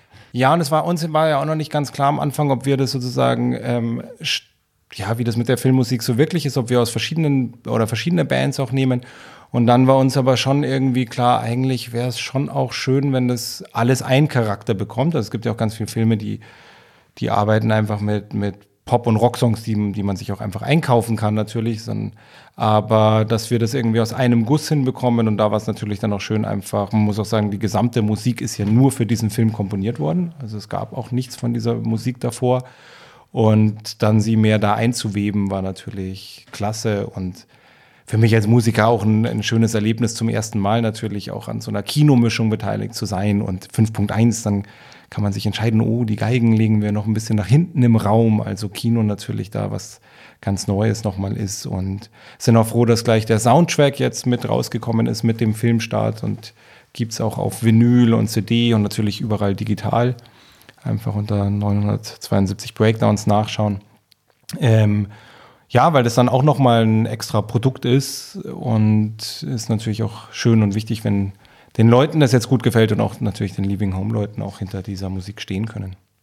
Den Leuten gefällt es. Also, ne, irgendwie habe ich das Gefühl, dass es schon eine richtige Fangemeinde von Living Home Funktionen gibt und äh, der Film kommt jetzt äh, tatsächlich in die Kinos. Das ist jetzt sozusagen nur die Vorschau, wo er so ein bisschen dafür trommelt, aber im September geht's los. Genau. Ähm, das ist ja eigentlich schon was Ungewöhnliches. Ähm, das gab's vor, weiß ich nicht, fünf Jahren, weiß ich noch von vielen Leuten, die auch auf Reisen Filme gemacht haben, Filmdokus so per Hand gefilmt. Da war es noch total schwer, die Filme irgendwie an Mann zu kriegen. Ähm, und ich habe das Gefühl, dass jetzt gerade eine gute Zeit ist und gerade solche Filme tatsächlich auch in Kinos gezeigt werden. Ja, ich glaube, es ist eine ganz interessante. Also einerseits kann man sagen, wir schwimmen da wie auf so einer Welle, weil jetzt natürlich viel kommt. Ich glaube, die Welle bricht aber auch bald, ähm, weil natürlich dann auch so eine gewisse Übersättigung ist und äh, ich weiß gar nicht, ob ich das so offen sagen will, aber doch, doch kann ich eigentlich, also als Filmemacher oder wenn man mehr aus einem, aus einem professionellen oder gerade aus einem künstlerischen Film kommt, Bereich kommt, ist auch so, diese Reisefilme haben nicht wirklich unter Filmemacherinnen und Filmemachern den besten Ruf vielleicht böse gesagt kann man auch sagen, ja, es ist auch ein bisschen, man kann auch ein bisschen neidisch drauf schauen. Ich meine, es sind Leute, die haben keine Ahnung von Film, machen einen Film und kommen ins Kino, ohne jemals davor auf Festivals überhaupt gelaufen zu sein. Also die, die durchbrechen ja auch irgendwie die gesamte Filmindustrie, wie man sie sonst kennt, auf eine ganz eigene Art. Das, man kann das auch schön als Demokratisierung der, der, der Filmlandschaft natürlich ja. sehen. Und ist auch was, was ganz, ganz Tolles, das auch ganz gewiss auch verschuldet der Digitalisierung, dass es heute auch einfach nichts kostet, in dem Sinn, so was zu filmen und man einfach Unmengen auch an Material anlegen kann. Aber es ist natürlich trotzdem äh, schwierig, daraus einen, einen, Film zu formen, der, der dann auch funktioniert. Und es gibt aber auch schon sehr, sehr gute und Beispiele und ja, ich glaube, wir sind da jetzt noch genau in der richtigen Zeit. Mein Ansinnen oder unser Ansinnen, wahrscheinlich kann man sagen, war natürlich auch innerhalb dieser Reisefilm ähm, so ein bisschen wiederum rauszufallen, indem wir uns vielleicht mehr auf eine, auch filmisch auf was Künstlerischeres eingelassen hat, was vielleicht schon die Musik angeht, auch vom Schnitt, von den Animationen, auch so manches vom Storytelling, manche Klischees vielleicht auch nicht so bedienen wollten. Und ja, wir werden jetzt schauen, wir werden natürlich auch versuchen, auch auf Festivals zu landen, weil das Schöne wäre natürlich, oder für mich das Ansehen, dass man, obwohl man in so einem Genre, das, das gar nicht so gut angesehen ist, kann man auch sagen, unter Filmemachern trotzdem auch zeigt, dass man auch da natürlich äh, ein Produkt machen kann, was, was auch sehr filmisch durchdacht oder von der filmischen Sprache irgendwie. Und das wird auf jeden Fall noch spannend, aber ich glaube, wir, ja, wir sind sehr zufrieden, wie es, wie es gekommen ist. Und auch da, was ganz, ganz wichtig, was, glaube ich, Leaving Home Funktion sehr stark auszeichnet, ist einfach dieses sehr authentisch sein. Und ähm, äh, das natürlich auch in dem Film so umzusetzen, dass man das auch, auch sieht und mitbekommt und dass dann nicht irgendwie, wie ich schon gesagt habe, halt viel nachgedreht oder viel für die Kamera gemacht wurde, sondern ganz und gar nicht. Und ja, dass auch das Produkt natürlich, oder es war auch wichtig für mich als Film, dass auch das Produkt am Ende noch, noch Kanten haben darf und auch manche Sachen drin sein dürfen, die man wenn man jetzt nur nach Mainstream geht, die man rauslassen müsste, ähm, um noch gefälliger zu werden. Aber es ist dann immer so eine Gratwanderung, wenn du zu gefällig wirst, dann ja, hast du auch irgendwann keinen Punk mehr. Jo, genau, da steckt noch genug Punk drin und das macht gerade die Qualität von Leaving Home Funktion aus. Ähm, ja, die Digitalisierung macht, glaube ich, eine ganze Menge möglich. Äh, das hat angefangen mit den Blogs, wo Menschen, die Bücher und Zeitungen und Artikel schreiben, gesagt haben, Blog kann ja jeder schreiben, das ist ja nichts wert. Ja, und irgendwann ja. stellte man fest, äh, jetzt sind wir so weit, dass eigentlich die, die großen Medien plötzlich äh, äh, davon erzählen, was auf Twitter, was auf YouTube läuft ähm, und das plötzlich im Mittelpunkt ja. steht. Und vielleicht kommt das jetzt so ein bisschen verzögert auch im Kino an. Ja, oder ihr ja auch mit dem Podcast sehr früh, wie ich genau. gelernt habe, sehr früh ja. dabei wart. Und ja, es ist schon auch ein faszinierendes das Medium und auch, ja, ein Podcast wahrscheinlich ganz, ganz viele Leute jetzt machen. Aber ja, es ist schön, wenn, wenn wenn man dann auch wie ihr das schon so lange macht und man natürlich sich auch irgendwie was aufbaut, damit eine, eine Qualität auch erreicht in so einem Massenmedium in gewisser Weise. Ja, mit Film kenne ich mich nicht so aus, aber womit ich mich auskenne, ist eben halt die äh, Vortragsszene, also Motorradreisevorträge. Ähm, und die, ja, weiß ich nicht, ich vermute mal, das hat irgendwo in den 80er Jahren angefangen. Ähm, und da stelle ich fest, das hört eigentlich gar nicht richtig auf. Also, ne, ist, äh, seit über 20 Jahren gibt es diese Vorträge im, im, Steinbruch. Jetzt seit fünf Jahren machen wir Lara Feuer Duisburg. Ähm, und äh, es ist mehr geworden. Ja, ob das jetzt eine Welle ist oder so, weiß ich nicht, weil fünf Jahre ist ja schon eine lange Zeit. Also ich habe das Gefühl, das ist jetzt einfach ähm, ein Genre ähm, oder das, das hat sich einfach etabliert. Natürlich wird es immer wieder Wellenbewegungen geben, dass es ein bisschen weniger und ein bisschen mehr wird, aber ich glaube, das wird genauso wenig verschwinden, wie Kriminalfilme oder Kriminalromane nicht mehr verschwinden werden ähm, oder, oder Horrorfilme als Genre jetzt auch ja, nicht ja, ja. gesagt, oh, jetzt haben wir genug Horrorfilme gesehen, nach Stephen King kommt nichts mehr, sondern da wird es immer irgendwas geben und auch immer immer wieder Veränderungen und immer wieder ja, wird es auch immer wieder überraschende Dinge innerhalb eines Genres geben, ja, ja. wo man feststellt, so hat jemand noch nie einen Film erzählt oder eine, eine Geschichte erzählt. Und ich glaube, dass, dass diese Geschichte ähm, oder dass Menschen eine Reise machen, das filmen und daraus ein Film entsteht, ich, ich glaube, die Tür ist jetzt offen und die wird so schnell nicht wieder zugehen. Da wird es natürlich auch gute und schlechte Filme geben, aber ähm, mein Gefühl ist, da ist jetzt echt was Neues entstanden, was richtig gut ist. Ja, ja, ich glaube, und es ist ja auch schön, dass auch, ähm, obwohl ja so viel, sage ich mal, die ganze Influencer-Szene, so viele Reisesachen ja auch online passieren, dass es trotzdem auch dieses, dieses Medium auch ins Kino noch schafft. Also dass diese ja sehr Schnelllebigkeit oder auch in Instagram oder überall sehen wir ja Reiseberichte. Und ähm, klar, irgendwie Reisefotografie, so einer der ersten überhaupt Motivationen der Menschheit, irgendwie Fotografien zu machen und dann zu Hause zeigen zu können, auch für Leute, die da gar nicht hinkommen können. Und das ist natürlich auch heute noch so. Und andererseits kann ich natürlich bei Google irgendwie, egal welches Dorf ich eingebe, ich sehe sofort Bilder und bin sofort sozusagen da. Aber genau deswegen ist vielleicht eigentlich auch verwunderlich oder auch schön, dass diese Reisefilme sogar auf die große Leinwand schaffen und wo dann auch, vielleicht will man auch, auch so das Reisen doch auch sozial mit anderen Leuten erleben und äh, nicht nur als kleines YouTube-Video sozusagen oder auf dem Handy, sondern ja, Auch, auch mit dieser ganzen Untermalung sogar auf den großen Leinwänden. Und auch jetzt auf der Kinotour haben wir gesehen, wie viel auch andere Reisefilme wirklich dieser großen Bühne gegeben werden. Und das ist natürlich super schön. Das ist wirklich sehr, sehr schön. Da hat sich eine ganze Menge getan. Leaving Home Funktion und, und ihr mit eurem Film habt da auch nochmal einen ganz eigenen Stil mit reingebracht. Ähm, ich glaube, da ist noch eine ganze Menge Musik drin und da tut sich noch eine ganze Menge. Äh, und es ist gut, dass äh, ihr und dass, dass du mit diesem Film da auch nochmal eine ganz eigene Note reingebracht hast. Ja, und es ist, glaube ich, äh, für, für uns alle spannend, so wo für uns danach die Reise hingeht, natürlich auch, oder wo, wo die Reise mit dem Film noch hingeht. Kann vielleicht auch noch sagen, dass wir dem Aufwand nicht gescheut haben, diesen Film sofort auch zweisprachig zu machen. Also die gesamte Erzählung von ihnen haben sie auch gleich noch auf Englisch aufgenommen. Oder die ganzen Einblendungen sind auch auf Englisch und die ganzen Untertitel sind auch gleich darauf vorbereitet.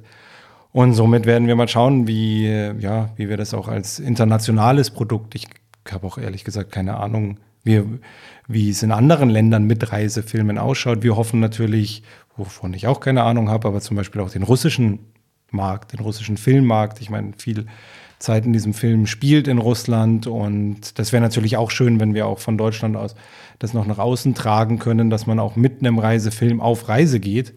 Ist auch schon so ein bisschen vorgeschwebt, auch mit Filmfestivals, auch diese Strecke eigentlich wieder ähm, von der Mongolei. Ich meine, überall gibt es Filmfestivals und diese ganzen Länder, die da auch vorkommen, oder mir auch ein Anliegen, eigentlich das auch wieder zurückzuführen, wie man im Ethnologischen sagt, dass man auch wirklich die Sachen wieder dahin bringt, wo sie eigentlich auch gefilmt wurden. Und mit einem internationalen Produkt wäre das natürlich super schön, dass, dass, dass der Film auch wirklich auf Reisen geht. Okay, das heißt, der Film kommt jetzt in die Kinos und damit ist noch lange nicht Schluss mit diesem Projekt. Nee, auch wenn natürlich ich kürzer dabei bin als Living Home Funktion, die haben da schon einen längeren Atem, die halten schon sehr, sehr lange durch mit diesem Produkt von dieser Reise, man kann es fast Produkt nennen, wenn man dann so viel verschiedene Sachen macht. Vielleicht fällt uns aber auch oder denen noch was ganz, ganz anderes ein, aber ich glaube, es ist dann auch irgendwann mal gut, wieder was gänzlich Neues zu machen. Aber ich glaube, der, klar, der Film wird jetzt in die Welt hinausgelassen und wir begleiten ihn, dürfen ihn ein Stückchen begleiten. Und dann ist natürlich auch spannend, wo der, wo es den so hin verschlägt. Ich bin sehr gespannt. Auf jeden Fall, er hat mir super gut gefallen. Vielen Dank dafür und vielen Dank für dieses Gespräch. Ja, vielen Dank auch dir. Es ist mein allererster Podcast gewesen. Hey. Super.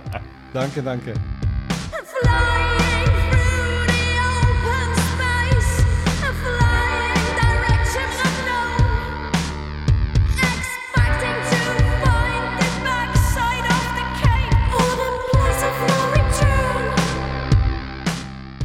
Und damit ihr es auch auf jeden Fall nicht vergesst, wir verlosen den Soundtrack als CD unter euren Audiokommentaren. Links zu den Filmen findet ihr in den Shownotes auf pegasoreise.de. Und auf pegasoreise.de findet ihr auch äh, unter Kontakt, ähm, wie ihr uns eine Sprachnachricht oder ein Audiokommentar zuschicken könnt. Wir freuen uns, äh, von euch zu hören. Auf jeden Fall. Und hören uns auf jeden Fall wieder im nächsten Podcast. Bis dahin, gute Reise. Gute Reise und bleibt gesund.